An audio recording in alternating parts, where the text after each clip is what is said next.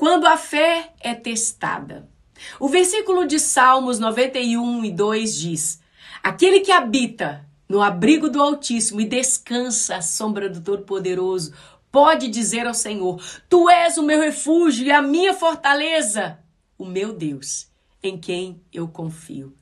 Assim como uma semente que precisa passar pela escuridão e pressão do solo para poder crescer e florescer, também nós, ao enfrentarmos perda e sofrimento, passamos por momentos difíceis e nos desafiam a crescer espiritualmente. A vida é repleta de momentos de alegria, mas também de tristezas e de perdas. E como cristãos, nós somos não somos imunes a essas dificuldades e a essas situações que a nossa fé ela é testada de uma maneira muito profunda. E a palavra de Deus nos oferece orientação e consolo para lidar com o sofrimento em momentos, mostrando-nos o poder que encontramos e a esperança mesmo em momentos sombrios. Assim como essa pequena semente que é plantada na escuridão da terra, antes de se tornar uma bela planta, também podemos encontrar crescimento espiritual e força ao enfrentar os desafios da vida. À medida que nós mergulhamos nas escrituras de Deus, nós percebemos que não estamos sozinhos, nem nossa dor, mas Deus está presente, nos cercando com seu amor e com a sua proteção. Nesse Salmo 91 e 2, nos lembra que Deus é o nosso refúgio e fortaleza. É uma fonte de consolo e força em tempos de perdas e sofrimento.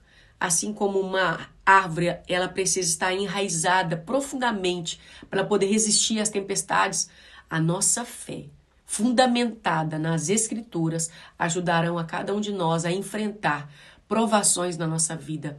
E ao lidar com perdas e sofrimentos, nós podemos seguir alguns princípios bíblicos aqui muito práticos.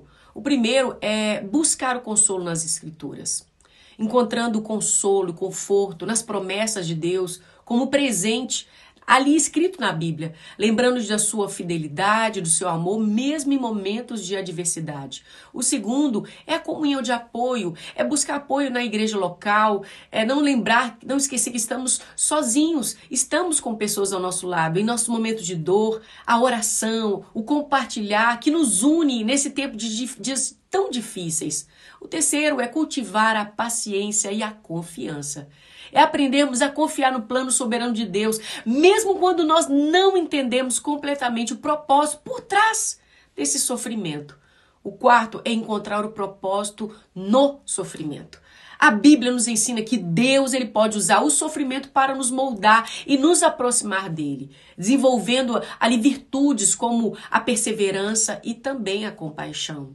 E o quinto é permitir-se lamentar. A Bíblia contém muitos exemplos de lamentos, mostrando que é válido expressar a nossa tristeza a Deus, confiando que Ele nos ouve. Quando a fé é testada pela perda e pelo sofrimento, a palavra de Deus, ela nos orienta a encontrar esperança e consolo e crescimento espiritual. Assim como essa semente que transforma em uma planta forte e vibrante, a nossa fé pode emergir ainda mais sólida e resiliente ao enfrentar os desafios da vida. Eu oro para que essa devocional tenha sido tudo o que você precisava ouvir da parte de Deus no dia de hoje. Você não está sozinho. Deus ama você e essa mensagem é a resposta desta prova. Que Deus te abençoe e te dê um dia abençoado, cheio do abraço de Deus.